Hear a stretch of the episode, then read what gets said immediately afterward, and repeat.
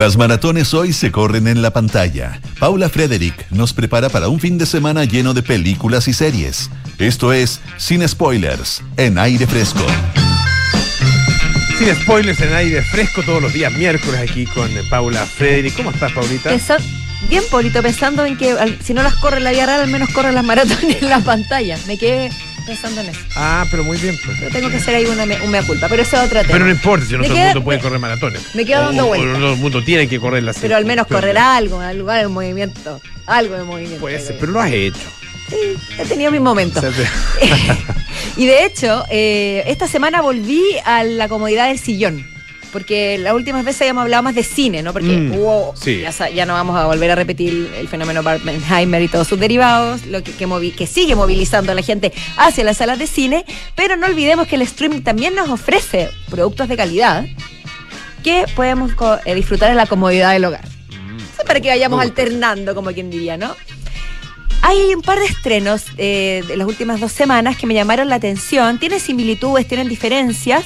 Uno está en Netflix y el otro está en HBO Max, que considero son quizás las plataformas más célebres, ¿no? Más, más recurridas, sobre todo Netflix, pero HBO también ha agarrado bastante vuelo. Y la primera que les quiero mencionar, bueno, Amazon Thrillers psicológicos eh, de acción, pero uno es eh, está ubicado en la realidad de actua- actual y otro es una distopia. El primero es el caso de Círculo Cerrado.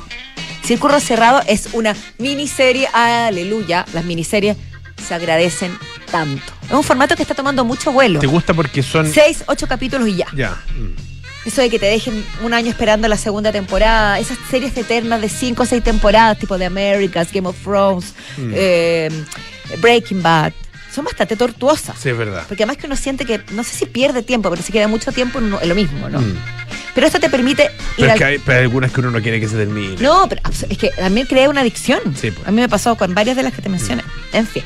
Y esta serie tiene varias particularidades, esta miniserie, pero sobre todo que está dirigida y escrita por ni más ni, ve- ni menos que Steven Soderbergh. Ah, mira. Director de, para que refresquemos la memoria, Erin Brockovich, Traffic, por la que ganó el premio Oscar, la trilogía Ocean. Sexo, Mentiras y Video, esa película de los años 80 Ah, verdad, bastante claro. célebre. Y además ya ha, ha coqueteado con el mundo de la ficción televisiva, con dos grandes series. Una es Mosaic, que está en HBO Max, y otra es The Nick, del año 2014, que habla sobre, sobre los inicios de la medicina en, el- en el siglo XX en Estados Unidos. Dos series muy buenas. Y este es un thriller psicológico que fue estrenado en el Festival de Tribeca, protagonizada por Claire Danes, Timothy Oliphant y Dennis Quaid, el ex marido de Meg Ryan, para que a, quienes no les suena el nombre. Que no, les voy a contar un spoiler porque esto que les, voy, que les estoy por relatar se revela rápidamente en el primer capítulo. Y hace que uno le dé más ganas de verla. Es una, fa- una familia adinerada de Nueva York. Hija de ella es, Danes es hija de un acaudalado chef. Tienen un departamento exquisito en Manhattan. Tienen un hijo, un hijo adolescente, que está castigado, en fin, y se escapa de la casa y nadie sabe dónde está.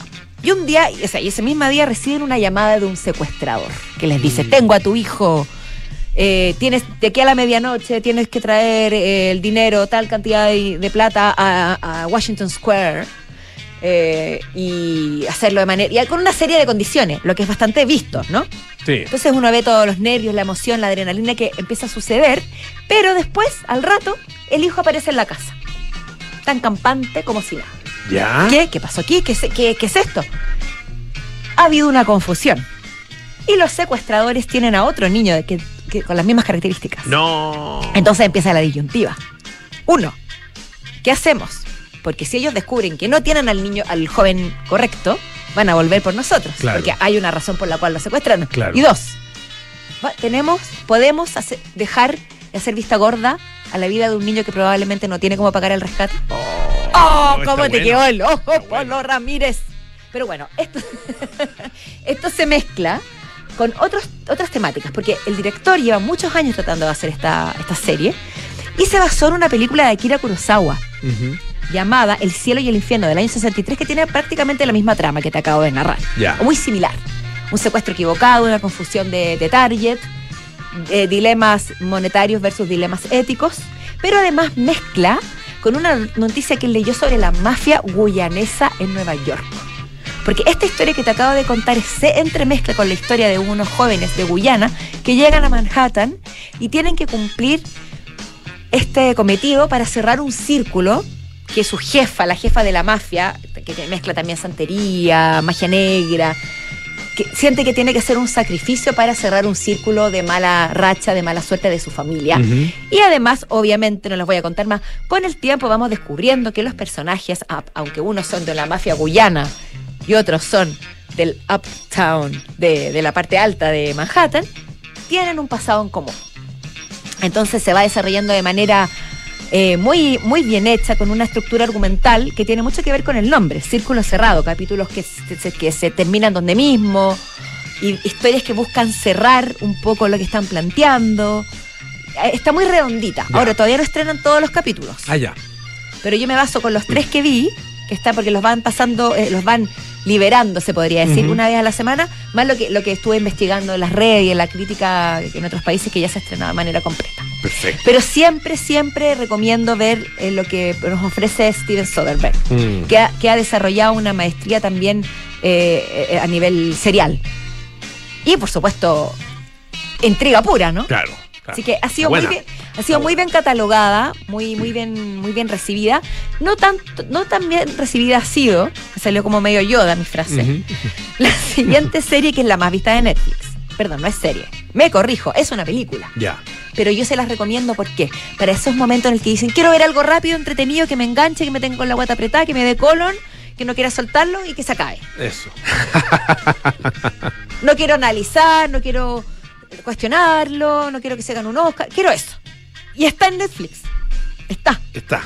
Y, y tiene nombre. Y tiene nombre, se llama Paradise.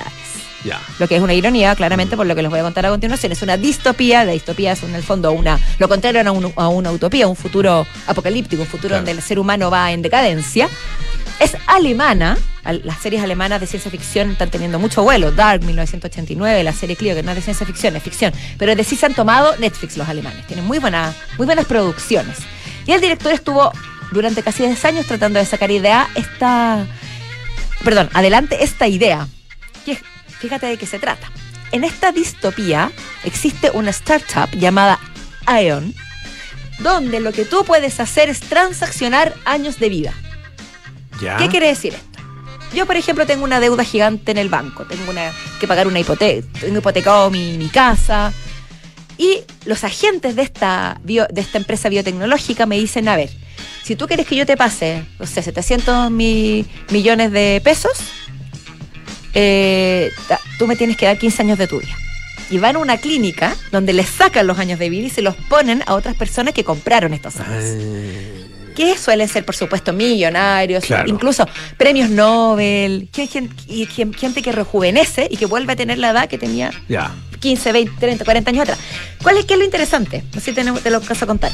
Sí, sí, sí. El, ¿cómo decirlo? El empleado estrella, el empleado del mes, que es Max, que es el protagonista, se llena la boca diciendo que está haciendo una, una obra benéfica para la sociedad y que así está ayudando a, las a los más necesitados, porque obviamente los inmigrantes, los, los- la gente, de los, los que están marginados de la sociedad son los que terminan cayendo en, este- en esto de dar años de vida para poder pagar sus deudas. Entonces, él, él está felizmente casado con una médica, y un día, eh, por una circunstancia del destino, que no les voy a contar, se ven obligados a pagar una millonaria deuda que tiene, y quitarle 38 años de vida a su mujer. Oh. Esto también lo dice la sinopsis, Ya. insisto, no es un spoiler. Me resguardo en que si está en el trailer, lo puedo decir. A- absolutamente, sí. ¿Y qué pasa? Él empieza a darse cuenta de lo que realmente hay detrás. Porque él no puede donar. O sea, él no, claro, él no puede donar. No hay, la única salida es que su mujer, que tiene debe tener unos 28 años, 30 años, done 38 años de su vida. O si no, van a la cárcel, no sé. La única forma. Entonces, como les decía, distopía bien elaborada, entretenidísima, colon irritable, guata apretada, pasa volando. Véanla para entretenerse. Excelente. Ya pues. Y quién sabe que esto pueda pasar en, en un futuro cercano. Perfecto. Muchas gracias, Paulita.